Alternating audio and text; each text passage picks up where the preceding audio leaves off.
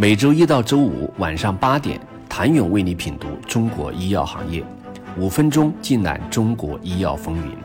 喜马拉雅的听众朋友们，你们好，我是医药经理人、出品人谭勇。很大程度上，研发费用支出仍是衡量一家公司研发创新实力以及研发创新潜力的重要因素，是维持其生命力的重要保障。研发水平的高低，则从根本上决定了整个产业的国际竞争力。仅看中国药企近五年来的研发投入，已经能品出新药开发的火药味。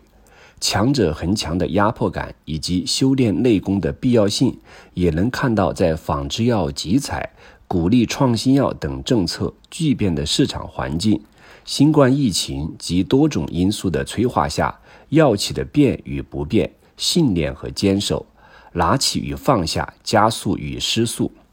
二零一八年研发投入 TOP 五零药企费用总额三百三十多亿，此后每年均以超百分之十的速度增长。二零二二年约达八百六十六亿，其中 TOP 十企业砸钱力度每年直接占半壁江山。百济、恒瑞、终身制药、复星医药、石药、信达。稳居研发投入 TOP 十俱乐部，且投入金额逐年增长。百济狂甩各家，从四十六点六亿元一路飙升至一百一十多亿。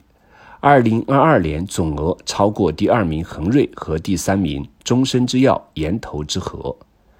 金思瑞二零一九年从十八名跃升至七名之后，一直活跃在前十以内，再顶在十名上下徘徊。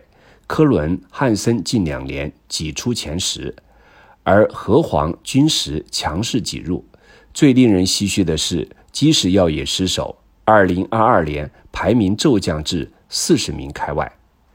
TOP 五零一类的诸多企业排名起起伏伏，有的飞升，有的聚光灯下消失。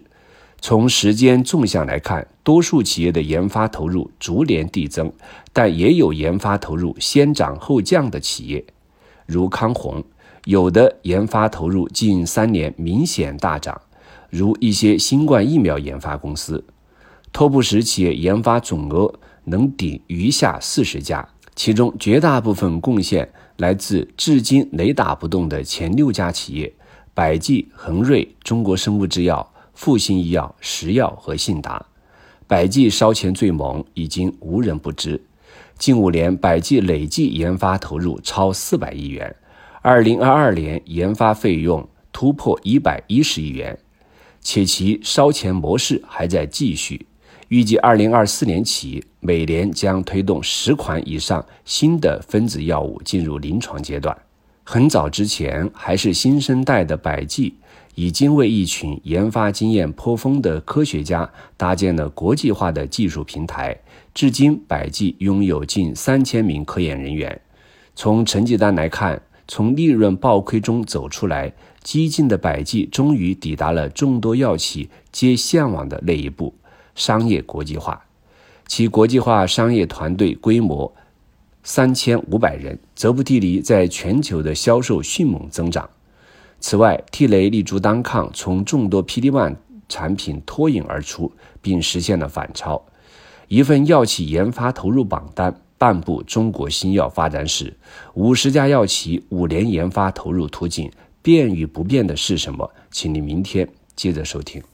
谢谢您的收听。想了解更多最新鲜的行业资讯、市场动态、政策分析，请扫描二维码或添加医药经理人微信公众号。医药经理人，医药行业的新闻与资源中心，我是谭勇，明天见。